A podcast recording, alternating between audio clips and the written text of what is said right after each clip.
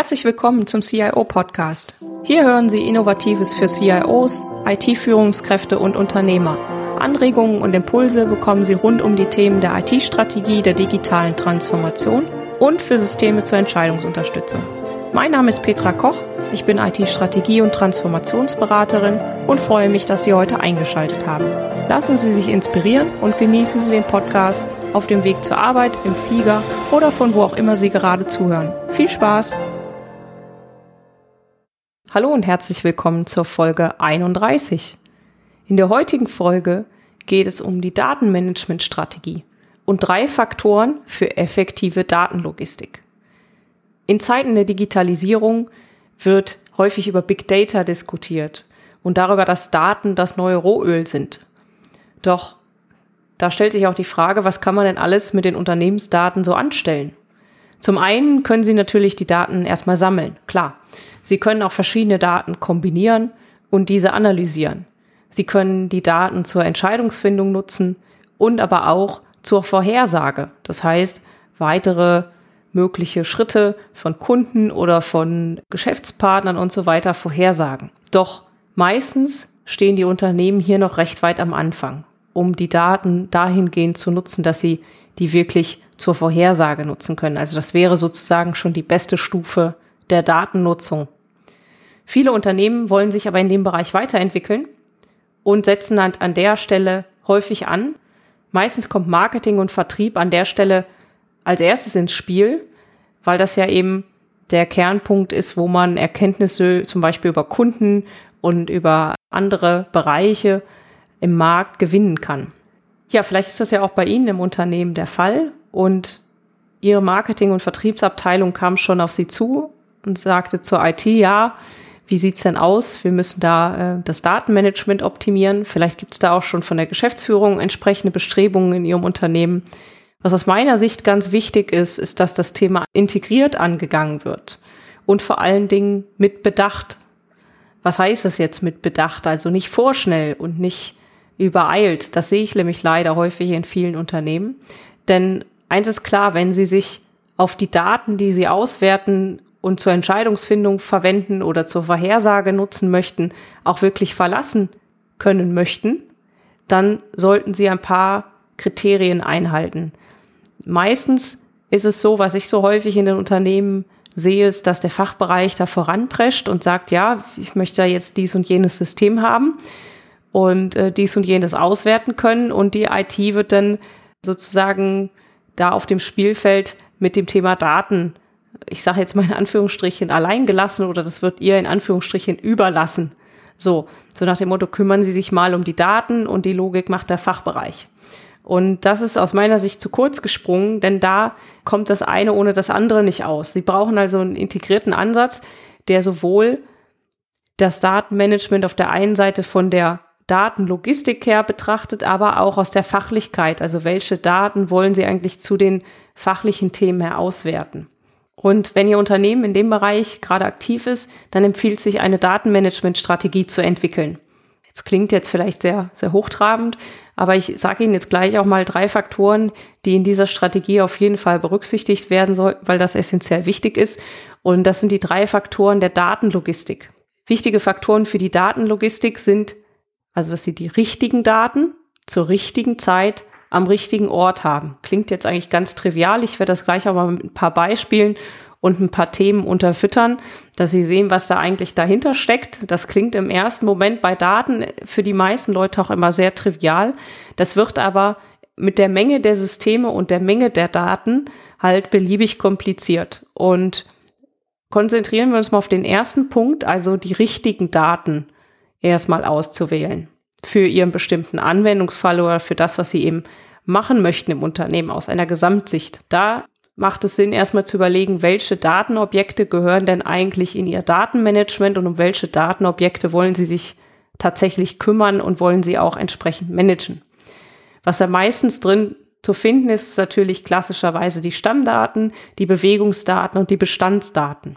Und da empfiehlt es sich auch noch mal ein bisschen zu unterscheiden, weil Sie können ja schlecht auf einen Schlag alle Daten des Unternehmens auswerten, sondern das in Phasen einzuteilen und zu klassifizieren, wie Sie da vorgehen möchten. Also zum Beispiel bei den Daten erstmal Themenfelder zu identifizieren. Also wenn Sie jetzt sagen, erste Bestrebungen kommen aus dem Vertrieb und kommen aus der Kundenecke, dann mal zu sagen, okay, wir schauen uns mal die Kundenstammdaten an, wir schauen uns mal die Kundenbewegungsdaten an, die damit zu tun haben, also klassischerweise Rechnungen vom Kunden, Bestellungen vom Kunden, Bestandsdaten, also weiß ich, Kontostände und so weiter. Das heißt, derartige Sachen können Sie zunächst mal eingrenzen. Was immer hilft, ist Analysefragestellungen. Die helfen Ihnen nämlich dabei, rauszufinden, auf welche Daten es für Sie ankommt und in Ihrem Unternehmen ankommt. Definieren Sie sogenannte Use Cases für Ihren Datenbedarf. Also überlegen Sie sich, was ist denn jetzt eigentlich klassischerweise also ein Anwendungsfall, der da kommen kann, wo die Leute auf die Daten zugreifen müssen. Und was wollen sie denn eigentlich als Ziel damit bezwecken? Und wenn Sie das haben, also wenn Sie diese Analysepfade haben oder eben Auswertungen, Fragestellungen, Themen, die Sie vielleicht auch als Vorhersage sich vorstellen können, wenn Sie die identifiziert haben, dann können Sie auf der Basis einen Datenausschnitt beschreiben und diesen Datenausschnitt erstmal äh, weiterverfolgen. Jetzt ist ja der zweite Punkt, die Daten, die Sie jetzt gerade da definiert haben, die müssen jetzt auch zur richtigen Zeit vorgehalten werden. Was ist jetzt die richtige Zeit? Ja, also es gibt Daten, die brauchen Sie sicherlich in Echtzeit. Und die Frage ist halt, in welchem Tonus brauchen Sie die Daten an den Systemen oder an den jeweiligen Eckpunkten, wo Sie darauf zugreifen oder Ihre User darauf zugreifen. Manche Daten, wie gesagt, brauchen Sie sicherlich in Echtzeit. Manche Daten reichen sicherlich täglich aus, manche wöchentlich, manche monatlich. Und das ist eben auch ein ganz wichtiger Punkt, weil das natürlich die Menge des Datenaustauschs steuert und eben da auch, ja, das eine an Mehrkosten bedeutet oder eben auch an mehr Aufwand und das andere vielleicht dann einfach ein Stück weit schlanker und einfacher zu realisieren ist. Ja, also die Echtzeitübertragung ist da sicherlich heutzutage noch das, was dann auch am meisten Aufwand produziert. Ob sie jetzt täglich, wöchentlich oder monatlich synchronisieren, das macht eigentlich ehrlich gesagt kaum einen Unterschied. Am richtigen Ort, das ist natürlich auch ganz wichtig, sich die Frage zu stellen, wo werden die Daten benötigt? Welche Systeme spielen da eine Rolle? Und an welchen Schnittstellen muss ich da eigentlich die Daten auch transferieren? Häufig werden gerade im Datenmanagement halt verschiedenste Systeme berücksichtigt. Ich nenne jetzt einfach mal ein paar beispielsweise, ja. Also die Bandbreite ist natürlich je nach Branche des Unternehmens und je nach äh, Geschäftsfeld des Unternehmens total unterschiedlich. Ich nenne jetzt einfach mal ein paar gängige Systeme, die da auf jeden Fall eine Rolle spielen. Das häufig das Customer Relationship Management System mit seinen diversen Komponenten, was dann einfach jetzt hier mal als Klammer steht, also mit den einzelnen Unterkomponenten oder Modulen, die halt in so einem CRM-System eine Rolle spielen. Klassischerweise Reporting-Systeme mit ihren diversen Fragestellungen für die einzelnen Fachbereiche. Klar, ERP-Systeme oder ihr Kernsystem sozusagen, ihr Geschäftskernsystem mit seinen spezifischen Modulen spielt auch eine Rolle. Wenn Sie das haben, auch Online-Plattformen spielen sicherlich eine Rolle. Sonstige Schnittstellen, die Sie eben online haben oder die sie eben für bestimmten Austausch mit Partnern nutzen, die sind natürlich auch wichtig. Das ist auch noch ein ganz wichtiger Punkt, weil die Daten sind ja nicht nur auf ihr Unternehmen begrenzt. Ja, also das heißt, diese Fragen der Datenlogistik, die müssen sich ja auch stellen, nicht nur für unternehmensinterne Daten, sondern eben auch für unternehmensexterne Daten. Also an der Stelle ist dann auch ganz klar die Frage zu beantworten, welche Daten kommen von uns intern und welche Daten kommen denn von extern oder kaufen wir vielleicht zu oder bekommen wir von anderen Partnern. Ja, das sind erstmal die drei wesentlichsten Punkte der Datenlogistik aus meiner Sicht. Und da stellen sich aber noch weitere Fragen. Zum einen möchten Sie Ihre Daten zentral oder dezentral verwalten. Also ne, an einer Stelle oder eben verteilt über viele Systeme. Ich mache dazu gleich auch noch ein Beispiel, dass das ein bisschen plastischer wird und man dann auch sehen kann, okay, wie verzweigt sich das jetzt eigentlich, wenn ich das für all meine Systeme mal durchschaue. Diese Frage, ob das zentral oder dezentral verwalten wird, das kann man entweder global für alle klären, ist aber sicherlich schwierig, oder man kann das für den einzelnen Datentyp oder das Datenobjekt spezifisch klären. Und es ist aber wichtig, dass es auf jeden Fall klar geregelt ist. weil nur so kommen sie zu dem Punkt, den ich auch bereits angemerkt habe, dass sie sich auf die Daten verlassen können. Ja, wenn nicht klar ist, ob jetzt das zentrale System oder das dezentrale System oder eben verschiedene dezentrale Systeme den führenden Datenrekord haben, dann wird es sicherlich abenteuerlich, wenn sie aufgrund dieser Basis irgendwie Auswertungen treffen möchten. Das heißt, wenn klar geregelt ist, welches System führt oder ob gewisse Sachen synchronisiert werden, dann geht das recht einfach, ja, dann ist es klar. Wenn es unklar ist, macht das immer äh, deutlich mehr Arbeit und Aufwand. Und deswegen an der Stelle nutzen Sie die Möglichkeit, das vorher klarzustellen und vorher klar zu machen. Dann haben Sie hinterher deutlich weniger Arbeit. Dass die Daten am richtigen Ort sein sollten, das haben wir ja bereits besprochen. Doch wie kommen Sie denn jetzt an den richtigen Ort eigentlich hin? Ja, das ist ja eine Frage des Datenaustauschs. Und Datenlogistik ist ja auch, klar sagt der Begriff schon, ist auch das Thema Datenaustausch mit berücksichtigt. Und der Datenaustausch kann auf zwei verschiedene Weisen funktionieren. Zum einen können Sie die Daten unidirektional austauschen oder bidirektional.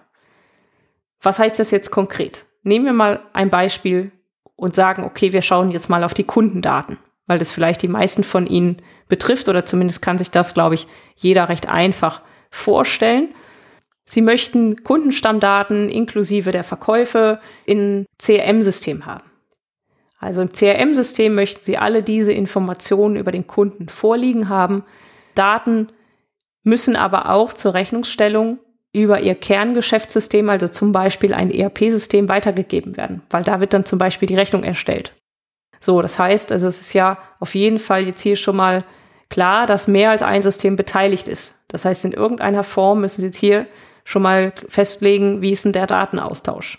Und es geht hier ganz klassisch um Stamm- und Bewegungsdaten, vielleicht sogar auch um Bestandsdaten, wenn jetzt Kontostände und so weiter noch mit berücksichtigt werden, also ob der Kunde auch bezahlt hat oder nicht und ob der pünktlich zahlt oder nicht. Und natürlich auch gewisse Kennzahlen wie Umsatz etc. werden natürlich auch mit berücksichtigt. So, das heißt, Sie haben jetzt hier die volle Bandbreite an Datenobjekten zum Thema Kunden, die Sie austauschen möchten. Als Beispiel jetzt für das Unidirektionale nehmen wir mal an, der Stammdatensatz, fokussieren wir uns mal auf den, das ist das einfachste Beispiel. Der Stammdatensatz soll im CRM gepflegt werden. Dieses System wäre also führend. Dennoch werden die Daten ja im ERP-System auch gebraucht und müssen mit dem ausgetauscht werden. Das würde aber bedeuten, dass der unidirektionale Austauschweg so ist, dass Änderungen nur im CRM-System gemacht werden dürfen. Also auch Kontoverbindungen etc., die können nur in dem CRM-System gemacht werden und im ERP-System gibt es keine Datenänderungen. Dort werden die Daten nur genutzt und weitere Bewegungsdaten erzeugt. So. Das wäre ein Fall von unidirektionalem Datenaustausch. Ja, Sie merken schon, das holpert so ein bisschen. Nehmen wir mal an, Sie haben den Stammdatensatz und der soll im CRM-System und im ERP-System gepflegt werden. Die Daten sollen in beiden Systemen aktuell gehalten werden. Das bedeutet einen bidirektionalen Datenaustausch, also in beide Richtungen. Und in beiden Systemen sollen eben die Daten geändert werden können. Sowohl Stamm- als auch Bewegungsdaten müssen dann zwischen den Systemen synchronisiert werden. Das sind die beiden Möglichkeiten. Es gibt natürlich auch noch andere Möglichkeiten, das abzubilden. Also es gibt natürlich auch die Frage, habe ich eben gestellt, zentral oder dezentral, natürlich auch die Frage einer zentralen Stammdatenverwaltung. Das ist natürlich auch eine Möglichkeit, gewisse Sachen abzubilden. Ja, das sieht man auch häufig in Unternehmen, die setzen ein Stammdatenmanagementsystem ein und sagen, das ist unsere zentrale Stelle, um Stammdatensätze zu ändern und das wird dann von da aus in die einzelnen Systeme verteilt. Aber Ne, eben der zentrale Record, the Single Point of Truth, liegt halt in dem Stammdatensystem. So. Das ist dann aber immer damit verbunden, dass sie eben den Pflegeaufwand haben in, in einem zentralen System und da eben alles pflegen und das dann verteilen. Ja, das andere ist vielleicht an der einen oder anderen Stelle ein bisschen komplexer. Also ich gehe da gleich auch nochmal drauf ein, das bidirektionale System. Sie merken aber eben, dieser Austausch geht dann in beide Richtungen und jedes System hat eben für sein Kernhoheitsgebiet dann die entsprechenden Daten vorliegen. Also eine bidirektionale Schnittstelle ist sicherlich technologisch meist komplizierter als eine unidirektionale. Allerdings, Sie haben das eben auch schon an meinen Kommentaren gemerkt, ähm, aus meiner Sicht ist die bidirektionale Schnittstelle in einer vernetzten Welt sicherlich angebrachter oder an vielen Stellen wird sie eben dieser Herausforderung, die damit einhergeht, mehr gerecht als eine zentrale Verwaltung. Ja. Weil die zentrale Verwaltung hat natürlich immer irgendwie diesen, diesen Kontrollmechanismus mit drin. Ja, klar müssen sie natürlich die Daten auch irgendwo kontrollieren und, und steuern.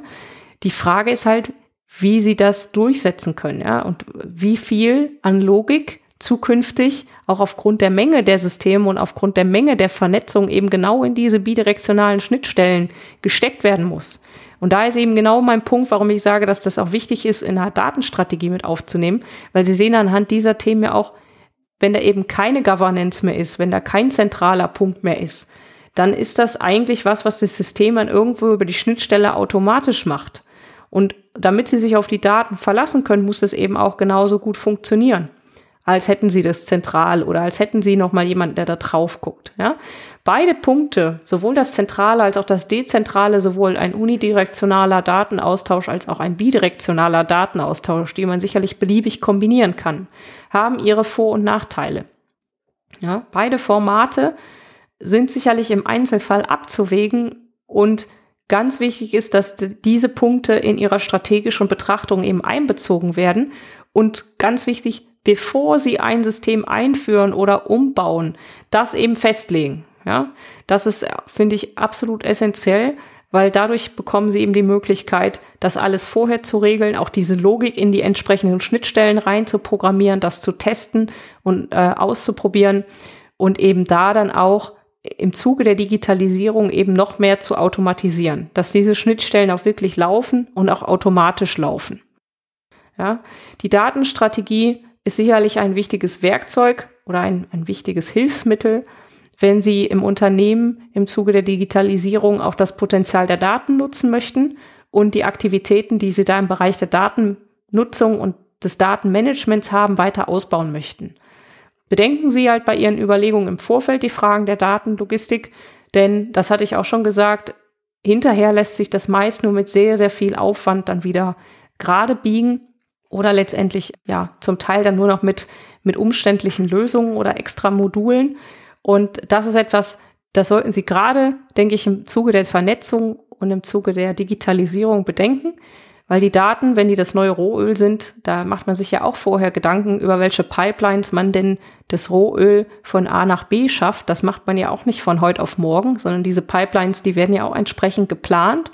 Und wenn man in diesem Bild bleibt und in dieser Analogie bleibt, dann sollten Sie auch die Datenlogistik planen. Genauso als müssten Sie Pipelines legen in Ihrem Unternehmen, wo die Daten von A nach B über, über diese Pipelines eben geschickt werden und eben auch entsprechend an der Stelle dann aufgenommen werden oder wo eben etwas davon konsumiert werden kann. Das ist aus meiner Sicht wichtig und ich glaube, wenn Sie das haben, dann sind Sie da schon auf einem sehr, sehr guten Weg und das zieht sich eben über alles, also nicht nur die Stammdaten, auch die Bewegungsdaten sollten Sie berücksichtigen.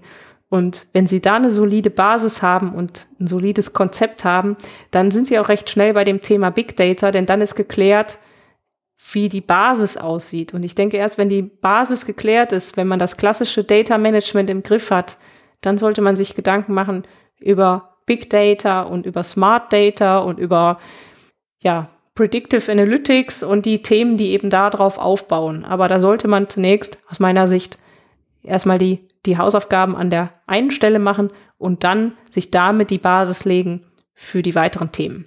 Damit wären wir auch schon wieder am Ende dieser Folge angekommen. Alle Shownotes mit Details zu dieser Podcast-Folge und dem Transkript sowie weiterführende Links finden Sie unter www.cio-podcast.de slash CIO 031. Herzlichen Dank fürs Zuhören. Sie hörten den CIO-Podcast mit Petra Koch. Wenn Ihnen der Podcast gefallen hat, freue ich mich über eine Bewertung bei iTunes. Sie helfen damit, den Podcast bekannter zu machen. Alle Shownotes zum Podcast finden Sie unter www.cio-podcast.de. Dankeschön und auf Wiederhören.